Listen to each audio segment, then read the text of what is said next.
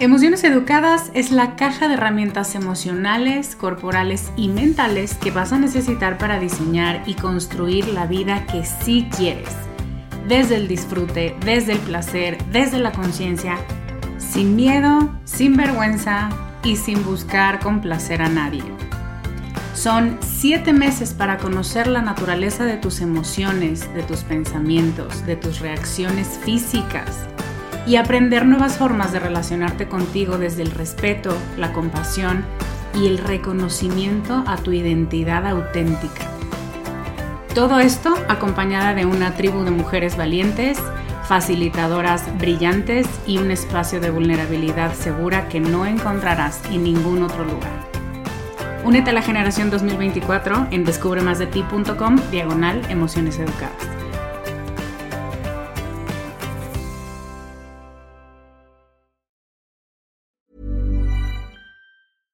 Selling a little or a lot? Shopify helps you do your thing however you cha-ching. Shopify is the global commerce platform that helps you sell at every stage of your business. From the launch your online shop stage to the first real life store stage, all the way to the did we just hit a million orders stage. Shopify is there to help you grow. Shopify helps you turn browsers into buyers with the internet's best converting checkout. 36% better on average compared to other leading commerce platforms because businesses that grow grow with Shopify. Get a $1 per month trial period at shopify.com/work. shopify.com/work. Bienvenida con amor carajo. Este es un espacio para hablar sobre todas tus emociones sin juicios, para abrazar tu imperfección, para aceptar todo lo que eres y para desarrollar autocompasión. Me da muchísimo gusto que estés aquí. Si quieres sumarte a mi lista de correo para saber más de mí y de mis programas, deja tus datos en descubremasdeti.com diagonal lista. ¿Empezamos?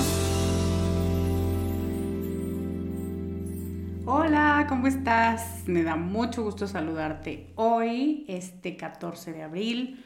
Yo soy Lorena Aguirre y soy coach emocional y de autocompasión radical y quiero darte la bienvenida a esta tercera y última parte del tema que hemos estado hablando las últimas semanas.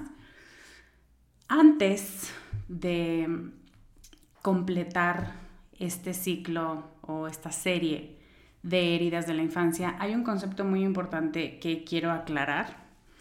Ya he hablado de él muchas veces en el podcast desde hace un par de años, incluso me estaba acordando que hay un capítulo específico sobre este concepto. Voy a buscarlo y te lo dejo en las notas de este capítulo, pero este año lo he estado usando sin definirlo claramente y es un concepto fundamental. Se trata de la negligencia emocional infantil. Cuando hablamos de heridas de la infancia, podemos cometer muchos errores y te hablé un poco de eso en la primera parte una de esas es considerar a las heridas como un ente, una entidad como volando por su cuenta, que no está atada ni relacionada con nada más. Pero la realidad es que muchas de las heridas de la infancia fueron generadas por abusos y por violencia, pero un gran porcentaje tiene que ver con negligencia emocional. Es estas frases infames donde dices, es que a mí no me pegaban. O sea, yo veía a mis vecinos, a mis primos, a mis compañeros de clase que los trataban horrible y les hablaban horrible y abusaban de ellos y los golpeaban y lo que sea, pero como a mí ninguno de esos abusos y violencias tangibles me pasaron, concluimos infamemente, no tengo nada de qué quejarme. En realidad no me pasó nada comparado con otras historias, yo estoy en la gloria. Incluso esa es una frase que también decimos. Lo cual es bastante falso, porque no, las vidas no se comparan.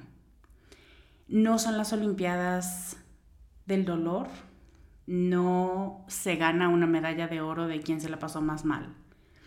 Las experiencias de vida y de tu infancia son personales y necesitan ser vistas y atendidas por ti y nada más que por ti. Y la verdad es que una vez que aprendes a hacerlo, puedes subir a gente a tu barco y puedes decir, esta fue mi experiencia, esto es lo que no tolero, esto es lo que todavía no integro, esto es lo que no permito y esto es lo que prefiero como una manera de sostenerme mejor.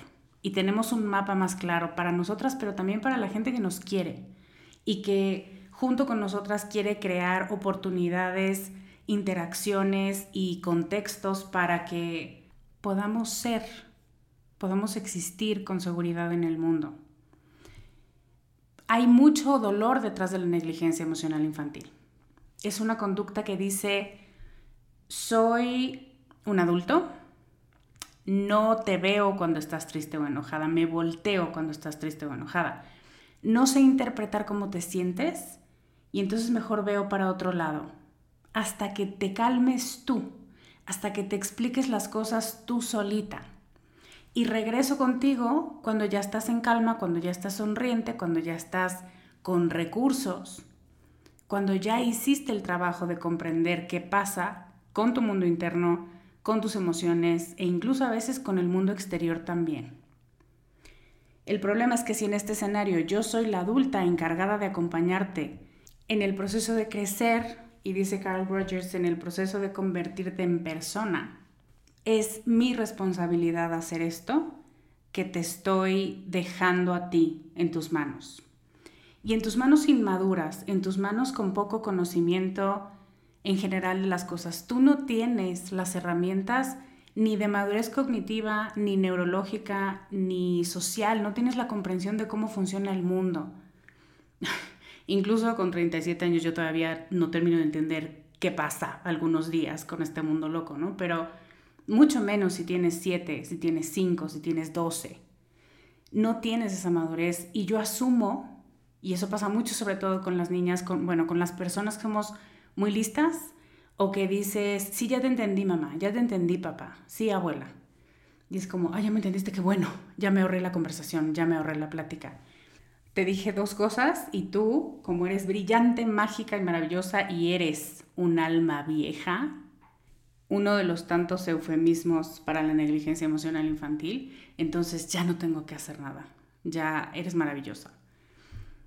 Y al no tener cuando somos infantes estas herramientas y no porque no queramos, no sepamos o no podamos, es porque no estamos listas para tener herramientas, porque no deberíamos tener herramientas para saberlo todo o para comprender y hacer conexiones mucho más abstractas, mucho más complejas, ramificadas de las cosas.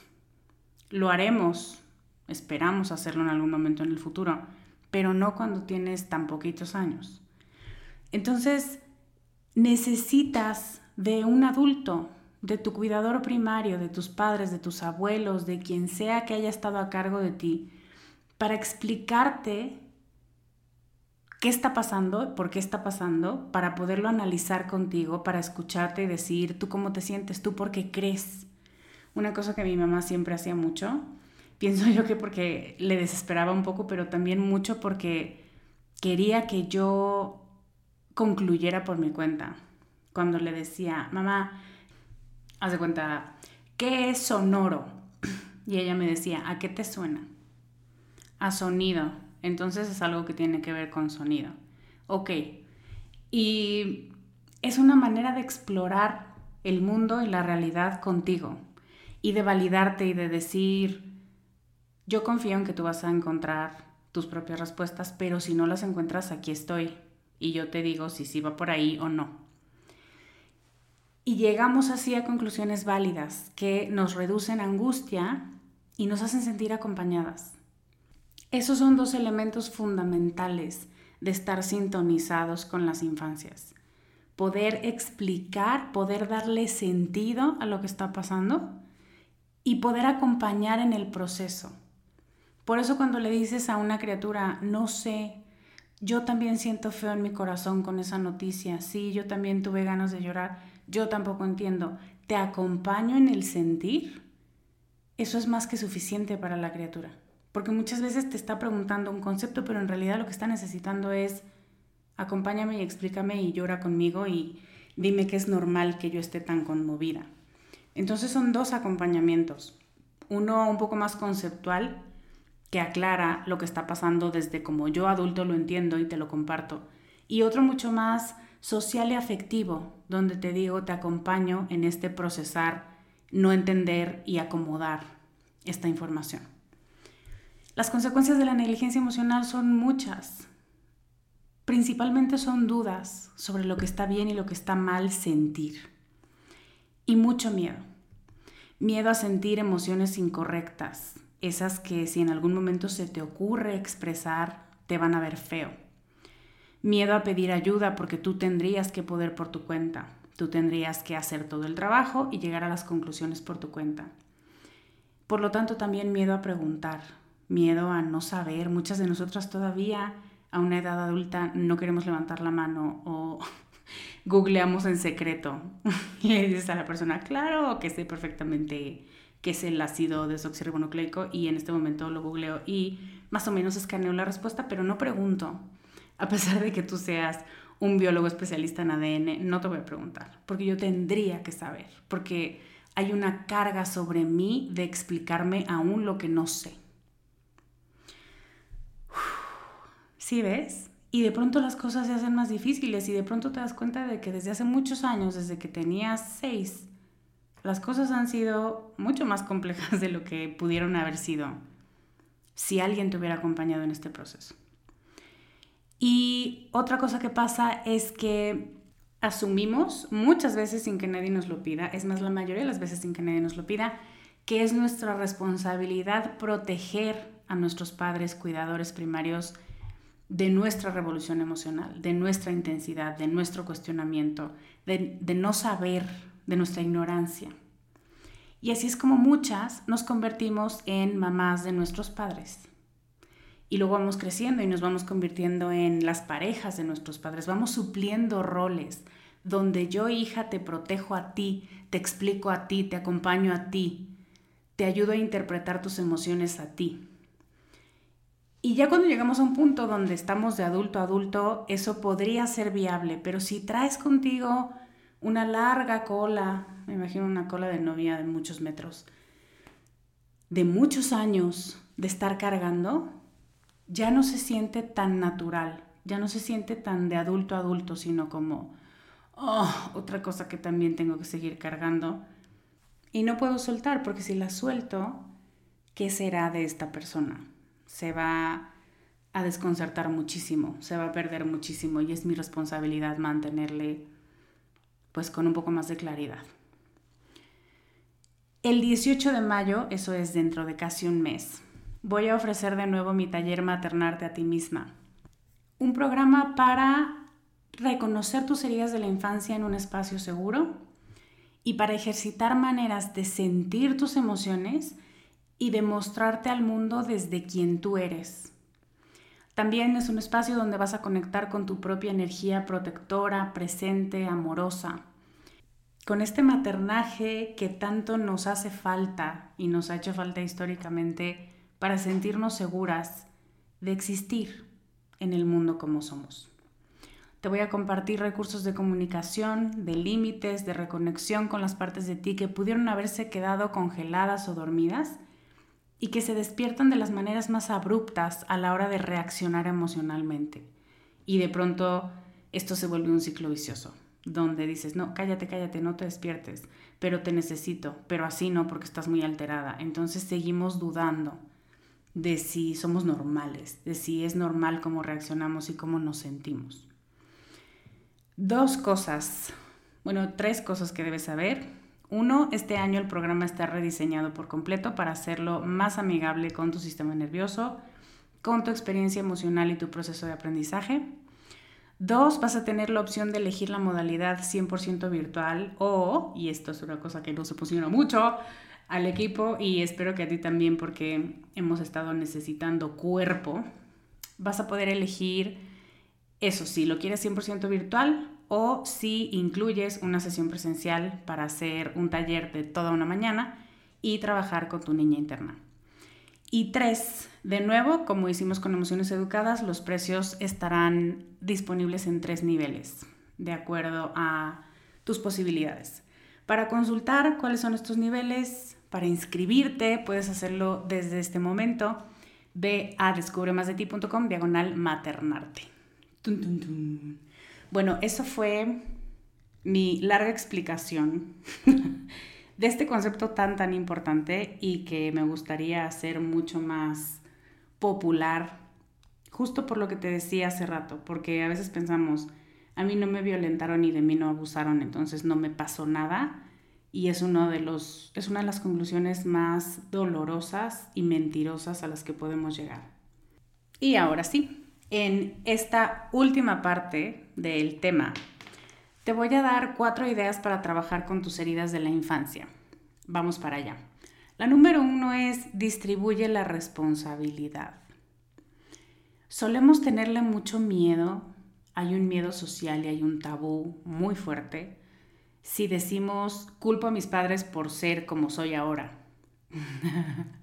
y pues tiene sentido, la verdad es que no, no es culpa de, bueno, la culpa no es un arma, es una mala idea utilizar la culpa como arma, pero no es responsabilidad de una sola persona lo que tú y yo somos ahora. Ni lo bueno ni lo malo, ¿eh? Esto es muy importante. Y hacemos bien en sentirnos incómodas culpando a nuestros padres, porque es mentira, porque no son la única causa, pero la salida que normalmente el mundo nos indica es entonces cállate, porque lo que estás diciendo es una tontería. Y nosotras, muy educadas y con mucho miedo de que nos rechacen, decimos, ok, entonces me callo. La verdad es que la presencia o ausencia de las figuras protectoras más importantes en nuestra vida tienen consecuencias en la forma en que nos vemos, en que nos hablamos, en que nos relacionamos con otros humanos, sobre todo en la intimidad, en relaciones profundas. Y por supuesto, tiene que ver con si confiamos o no en nuestras capacidades y en nuestro merecimiento. Esto es real, no estoy inventando nada, no es colgarle más tareas a tus padres de las que tienen. Cuando trabajas conmigo, no te invito a culpar a nadie. Y no desde un punto de vista moralista, dejé eso atrás hace muchos años, sino porque no creo que tenga sentido desde un punto de vista emotivo, puramente afectivo. Creo que la culpa es personal. Creo que la culpa, y lo repito, es una emoción que funciona. Y quienes estuvieron en mi clase para promover emociones educadas, la culpa es una de las emociones que nos protege más cuando es sana. Em, entonces yo sí creo que la culpa es personal y no se puede imponer en nadie, como tenga usted aquí su piedra de una tonelada de culpa y ahora a ver qué haces con ella, ¿no? Pero también creo que si tus padres o cuidadores llegan a la conclusión por su proceso de vida, por su proceso de maduración afectiva, por edad, por lo que tú quieras, llegan a la conclusión de te hice daño, no lo sabía, lo siento mucho, eh, me hubiera gustado hacerlo mejor en esta situación, me hubiera gustado decirte más cosas o acompañarte en más cosas. Este es su propio sentido de la verdad y de la integridad, pidiéndoles que asuman cuál fue su rol en este proceso en el que tú te sentiste perdida. Y puede ser muy edificante si lo saben llevar. Por eso digo, la culpa es personal y yo he visto muchos padres, los míos incluidos, diciendo, uy, a la luz de los años me doy cuenta de que no hice todo lo que pude haber hecho. No fue con dolo, pero me doy cuenta y lo siento. Y eso yo siempre le digo romper el hechizo. Es como, oh, gracias. Gracias porque validas lo que yo ya sentía, lo que yo ya pensaba. No te voy a quitar la culpa porque así como no te la puedo poner, no te la puedo quitar. Pero agradezco que tu corazón, tu mente haya seguido este proceso, lo hayas dejado avanzar para decir, Perdón por hacerte daño sin saber. Perdón por lo que dije que te dolió tanto y que llevo años dándole vueltas porque te lo dije y justificándolo, pero hoy reconozco que no es justificable y lo siento. Eso es el proceso personal de la culpa. Ahí la culpa es útil. Y te lo digo porque varias de ustedes, y me viene a la mente una amiga que amo con todo mi corazón, me dijo, es que mi mamá me dijo, ay, perdóname, perdóname, lo siento mucho, siento mucha culpa todos los días y yo siento horrible porque no quiero que se sienta culpable. Y te digo a ti, le digo a mi amiga, con todo el amor que les tengo, no puedes quitar la culpa. Y la culpa cuando la sabemos vivir, cuando la sabemos llevar e integrar, nos regresa nuestra integridad y nos dice, eso no estuvo bien. No se puede cambiar el pasado, pero puedes volver desde el amor y desde el cuidado a decirle a la persona que lastimaste, no era mi intención y aún así sé que te lastimé y lo siento profundamente. Y desde ahí puedes reparar el tejido que se rompió. Eso sobre la culpa de cada persona.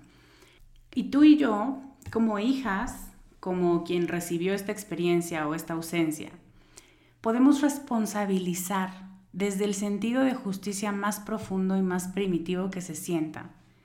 Esta sensación de justicia es muy antigua. Las infancias se la pasan diciendo casi en cuanto aprenden a hablar, bueno, en cuanto aprenden a hablar mm, frases largas, no es justo, no es justo. Y tú vas a un kinder, tercero de kinder y nada es justo nunca. y lo dicen cada vez que algo no les gusta. Saben identificar el ah, necesito algo y no me lo estás dando. Y nosotras somos socializadas para perder esa capacidad muy pronto. Bueno, nosotras y las infancias en general y las mujeres en particular. No es justo, pero es así. Y te aguantas y punto. Y ya no estás molestando. Caes gorda con lo que estás diciendo. Y tú, bueno, ok. Y fin, ya no hay más reconocimiento de, oye, pero tú me prometiste algo y no me lo estás cumpliendo. Oye, pero sí como tres veces al día. Oye, pero no me gusta ser la última a la que recogen siempre de la escuela. Y cuando reconoces, era tu responsabilidad mantenerme y hacerme sentir segura y no cumpliste con ella, estás hablando de un hecho, estás nombrando una realidad, no estás culpando, no estás condenando, no estás mandando a la hoguera. Eso es si era tu responsabilidad, porque yo no podía hacerlo por mí. Entonces, en este primer punto, quiero decirte, está bien responsabilizar a tus padres, sí era su responsabilidad. Sí, hicieron lo mejor que pudieran algunos. Y sé que estoy hablándole a miles de personas en este capítulo, por eso no puedo generalizar. Pero sí hay padres que no asumen esa responsabilidad, la rechazan conscientemente. No, no todos los padres ni todas las madres son dedicados a las labores, a la responsabilidad que conlleva traer a una criatura al mundo. Si es tu caso y si el daño que te hicieron fue por omisión o fue por negligencia o fue por, ups, no me di cuenta, está bien, de todos modos hubo una responsabilidad que no se cumplió. Ya está, eres tú diciendo, esto fue lo que pasó, esto fue lo que no pasó, esto es lo que me faltó y así lo viví no podía hacer algo diferente porque tenía 5 años, 10 años, 13 años. Y a pesar de que me las ingenié para hacer lo que pudiera y para comprender lo que estaba pasando, pues sí pudo haber sido más fácil con un poco de ayuda de tu parte, que además sí era tu responsabilidad. Esto es, y quiero empezar con una de las más fuertes. Bueno, voy a empezar y terminar. Por eso solo son cuatro, porque son intensas las ideas de hoy. Pero no asumas inmediatamente que es culpar y mandar a la hoguera y ser desleal con tus padres. No, entiendo por qué lo piensas, yo lo pensé por muchos años y en los en las ediciones anteriores de Maternarte muchas también es como, ah, es que de pronto sí se siente feo no poderlo hablar y es muy liberador tener un espacio donde sí puedes decir, pues mis papás no me cuidaron. O sea, me cuidaron 10% de lo que yo necesitaba. Eso es importante, distribuir la responsabilidad. Yo no podía, no podía, ni con todos los recursos de mi ser en ese momento de mi vida. Era tu responsabilidad y no asumiste que te tocaba a ti. Respira conmigo. Esto solo es una idea. Número dos, recuerda cómo tu niña interna absorbe el mundo. Vamos a volver a estas criaturas de kinder. Las criaturas de Kinder absorben el mundo, entienden el mundo, lo experimentan a través de los sentidos, a través de los cuentos, las historias, los personajes, las fábulas, las imágenes. Son símbolos, colores, movimiento, usar las manos, soplar pintura con un popote, quitarse las calcetas y pisar el suelo frío. Es mi cuerpo está habitando este mundo. Esto es lo que a mí me gusta sentir. Esto me hace sentir que estoy viva. Y esa es la forma en la que tú desde tu yo adulta activas tu sistema para sintonizarte con esta niña. ¿Por qué te digo esto? Porque con frecuencia y con mucho coraje muchas veces leo gente burlándose porque en algún libro alguien les proponía pintar, cantar, imaginarse insertas en una meditación guiada y eso ya lo consideran demasiado alternativo, demasiado hippie, demasiado infantil, desde el significado peyorativo del término. Cuando trabajaba con niños, una de las cosas más importantes que los papás que tenían un estilo de crianza muy duro, muy inflexible, se llevaban como un consejo muy importante para conectar con sus criaturas era agáchate, no le hables desde arriba, Agáchate, ponte a la altura de su mirada y háblale con una voz suave, no le grites. Y yo vi muchos papás, hombres, llorando con esta simple, entre comillas, sugerencia. Porque no se te ocurre. Porque dices, yo soy la autoridad aquí porque soy tu padre y porque te callas. Ese es otro tipo de abuso y otro tipo de miedo que se genera. Pero también es una réplica de muchos estilos con los que estos padres crecieron de sus propios padres. La criatura no tiene que estar sintiendo que toda interacción contigo es un regaño o es una llamada de atención. Eso les decíamos a los papás, ¿no? Deja que tenga la oportunidad de conectar contigo desde un lugar, sí de respeto, pero también de validación y de acompañamiento, no solamente de autoridad porque soy tu padre. ¿Y por qué te digo esto? Porque también te voy a decir una cosa. En este proceso de volver a tu niña, de rescatarla, de sanar sus heridas, de preguntarle, ¿cómo estás, mi amor? ¿Qué te pasa? Se trata de tu parte adulta agachándose para preguntarle, ¿qué pasa? ¿Cómo estás? ¿Qué te duele? ¿Qué necesitas saber? ¿Cuál es la pregunta que ha estado hirviendo dentro de tu corazón por 30 años? Aquí estoy, a tu altura, encontrándome con tu mirada y pidiéndote permiso para platicar ¿Puedo jugar contigo? Y a través de este juego dejar que esta niña sienta y exprese y explore. No es ridículo, no es absurdo. De hecho es tan valiente que por eso nos da mucho miedo. Estas son actividades que no corresponden a nuestro cerebro racional, explicador y que hace sentido de todo. Eso no significa que jugar y hacer una visualización guiada y pintar y lo que sea que vais a hacer no tenga sentido. ¿eh? Solo significa que el sentido lo vas a encontrar a posteriori. Pero el paso uno es confiar en que esto, los colores, el movimiento, la risa, la imaginación, el sinsentido, son los lenguajes con los que es mucho más fácil conectar con tu niña interna y después, cuando ya la has dejado en un lugar seguro, puedes analizar lo que pasó durante su interacción, lo que te dijo, em, lo que te despertó, las imágenes, los recuerdos que te trajo.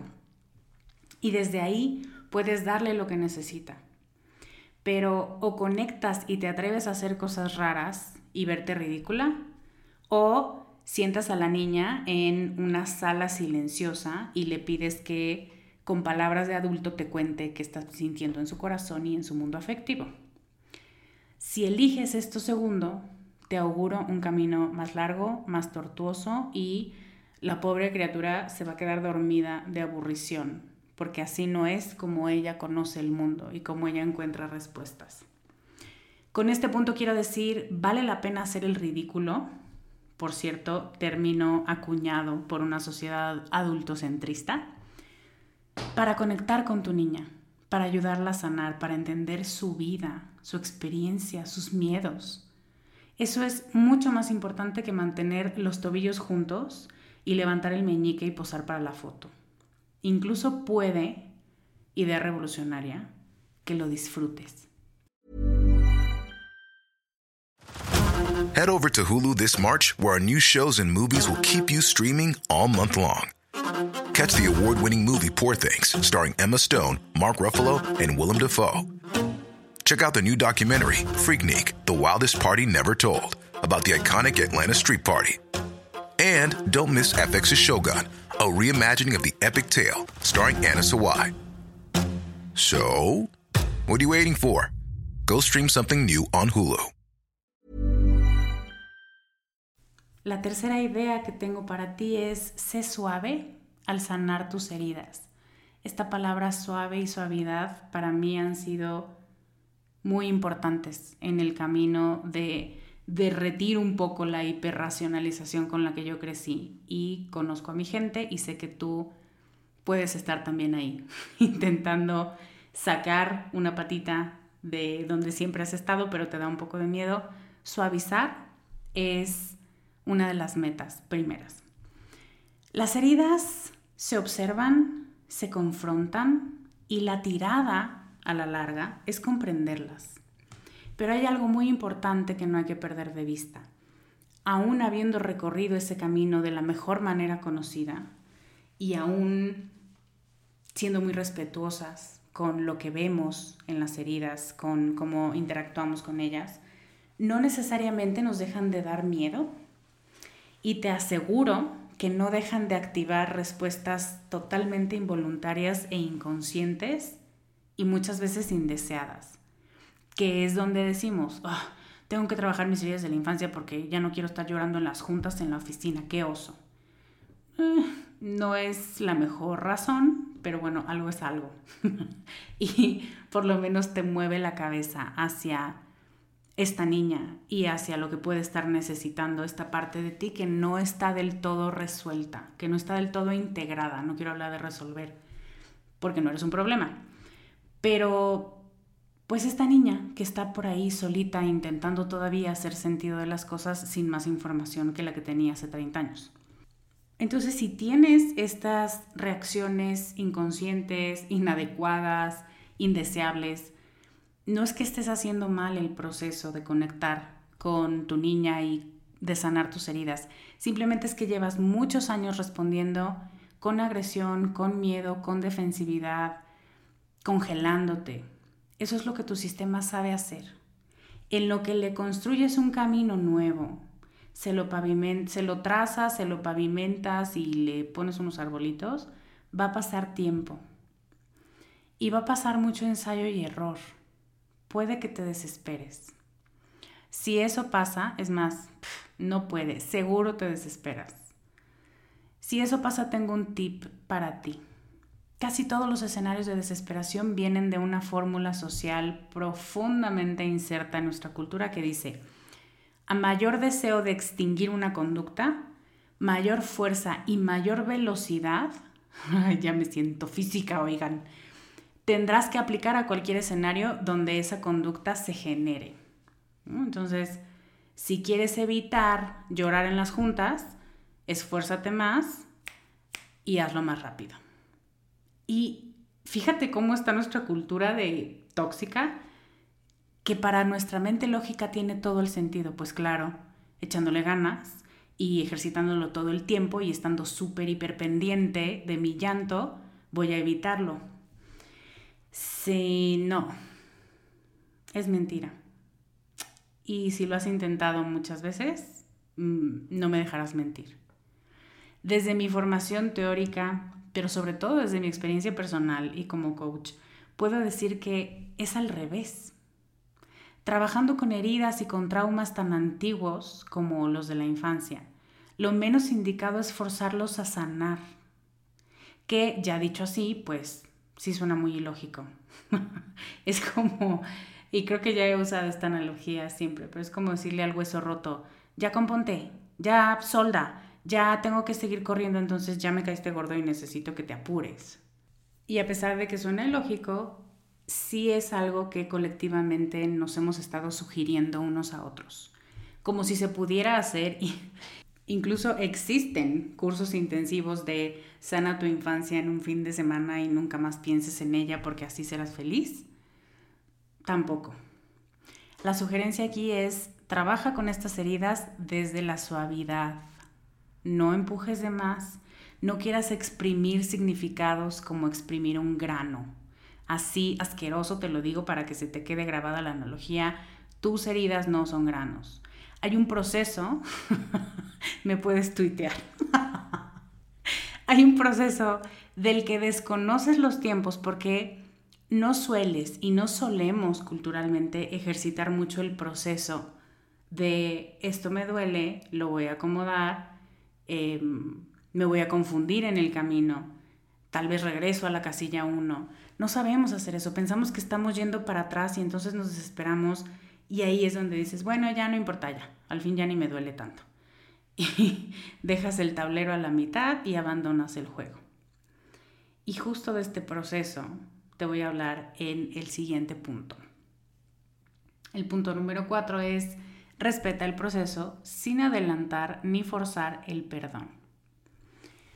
Decía la coach Barbara Sher, el costo de perdonar el pasado antes de que realmente lo hayas confrontado es que te culpas a ti misma por todo lo que sucedió.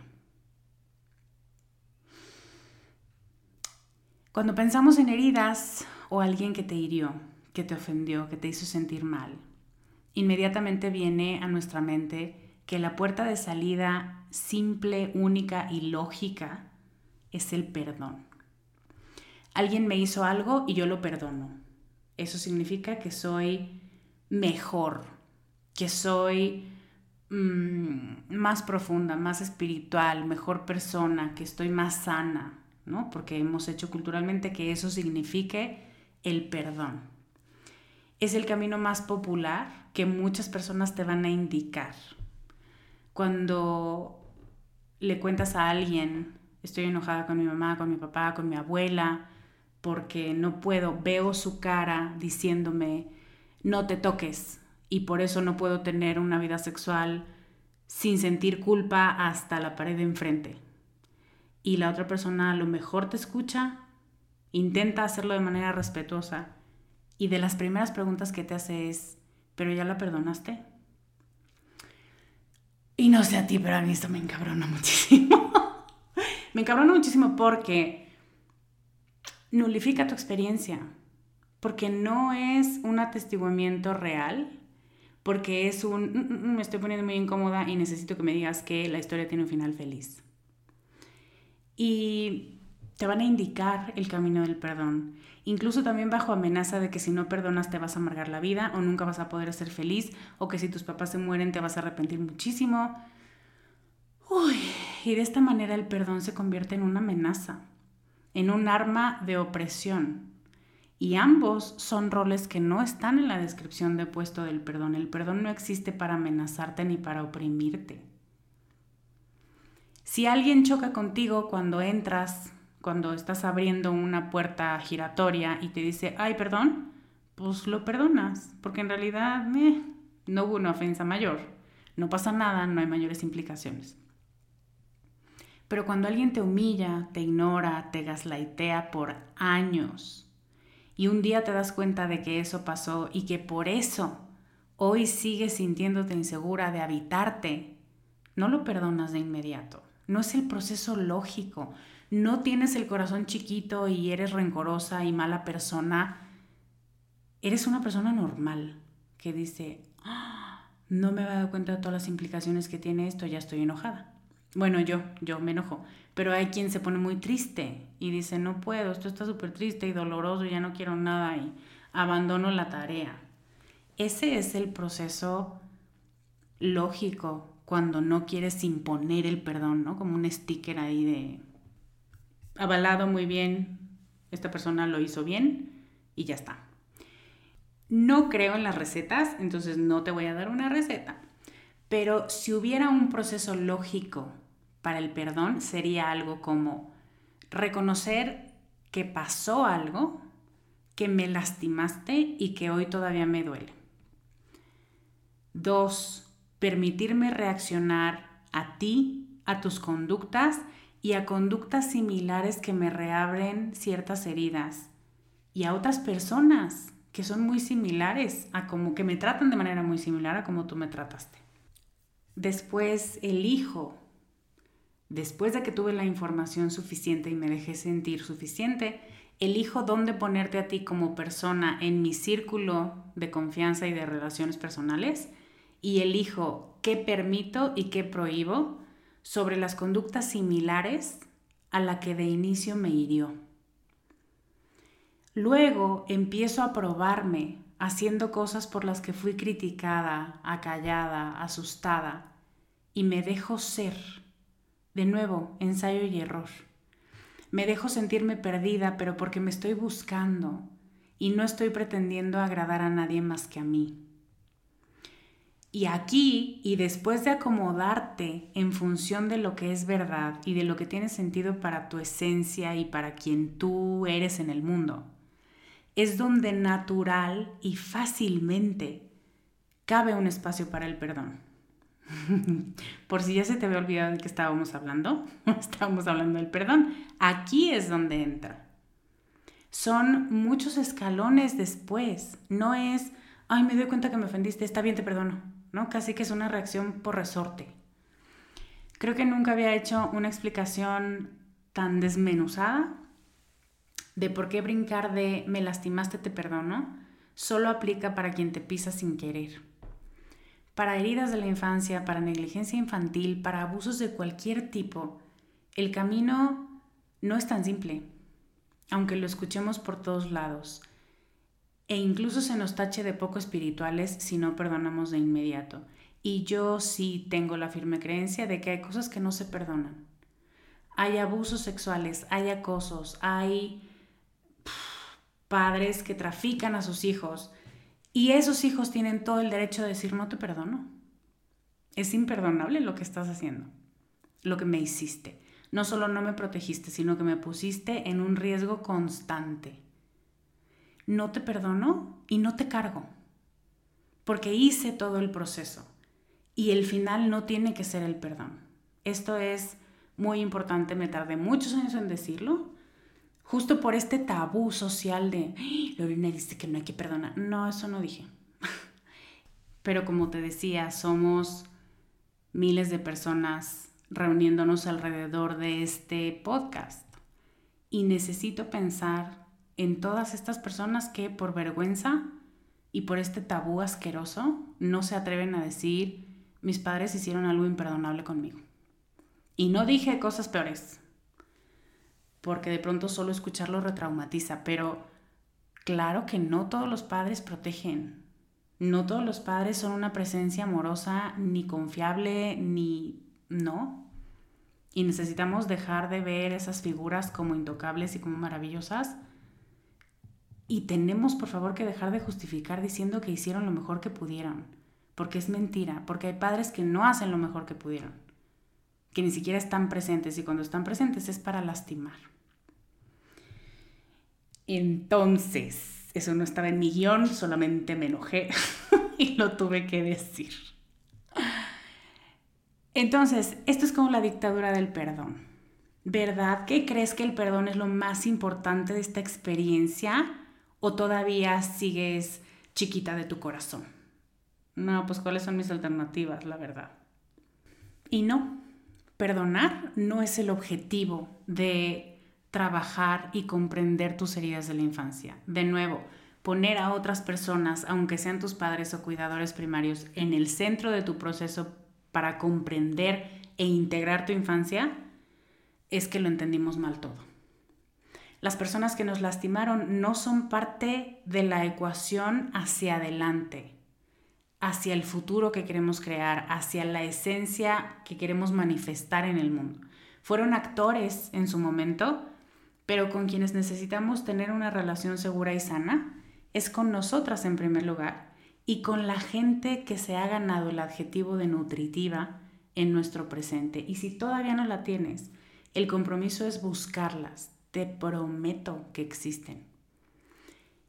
Y por eso, de nuevo comercial, puedo sentirme muy orgullosa de decirte que mis comunidades virtuales, porque Descubre ha sido virtual por siete años, son muy profundas y son lugares para ser vista y para que no te critiquen y para que no te juzguen y para que puedas decir lo que a tus amigos de la primaria no les puedes decir. Sí existe gente nutritiva.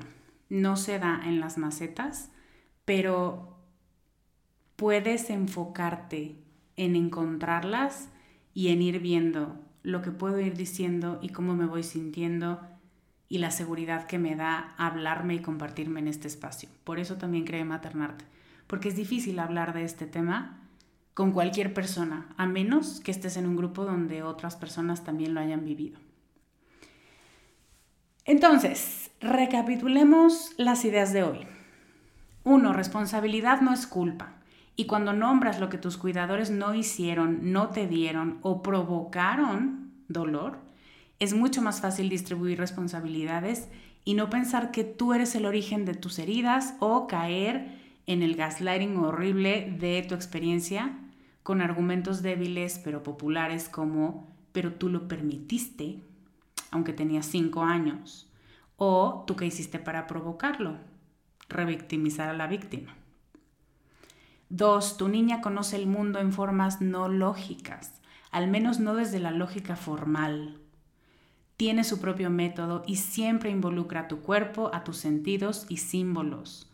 Acude a estas herramientas más que a causa-consecuencia y silogismos, explicaciones racionales para conectar con ella. Y si me has estado siguiendo últimamente, sabes que esta es una de las formas en las que yo también trabajo últimamente, desde el año pasado, reconociendo que es muy importante despertar estas áreas de nosotras donde no todo tiene una explicación de inmediato, sino que le damos una interpretación después. Tres, la suavidad es mucho más importante y mucho más útil que machacarte y maltratarte por no estar avanzando al ritmo que te habías propuesto. Sanar no es una meta de año nuevo. Sanar es ponerte a disposición de tu esencia, aunque duela a veces, y decirle, ok, aquí estoy, aquí me tienes. Tú marcas los tiempos y tú dices para dónde. Y cuatro, no fuerces el perdón. No creas eso de que si no perdonas serás miserable toda tu vida. Hay gente que con frecuencia me pregunta, pero si ya los perdoné, ¿por qué aún me pesan y me duelen tanto? Y la respuesta más honesta y más amorosa de verdad que te puedo dar es porque hiciste el proceso al revés, porque te orientaron para hacer el proceso al revés. Los medios, los especialistas, tus amigos, te forzaron a decirte perdono antes de estar lista y antes de sentirlo de verdad y como si fuera la meta. Y ya hablamos de que no es la meta. Y eso, me encantaría que me digas cuál de estas cuatro es la que más puedes afirmar que necesitas en este punto del proceso en el que estás. Y para cerrar tengo una última cosa que decirte y es una invitación a una clase que voy a estar dando en tres fechas diferentes. Se inspiró en este último punto de respetar el proceso y se llama Perdonar la negligencia infantil es un proceso, no un destino. Y necesitaba primero compartirte mi visión sobre el perdón para que sepas lo que te puedes encontrar allá. Te voy a compartir en esta clase paso a paso el proceso de trabajar con las heridas de la infancia que tal vez terminen perdón, pero tal vez no, y puedes vivir feliz y plena sin el fascismo del perdón.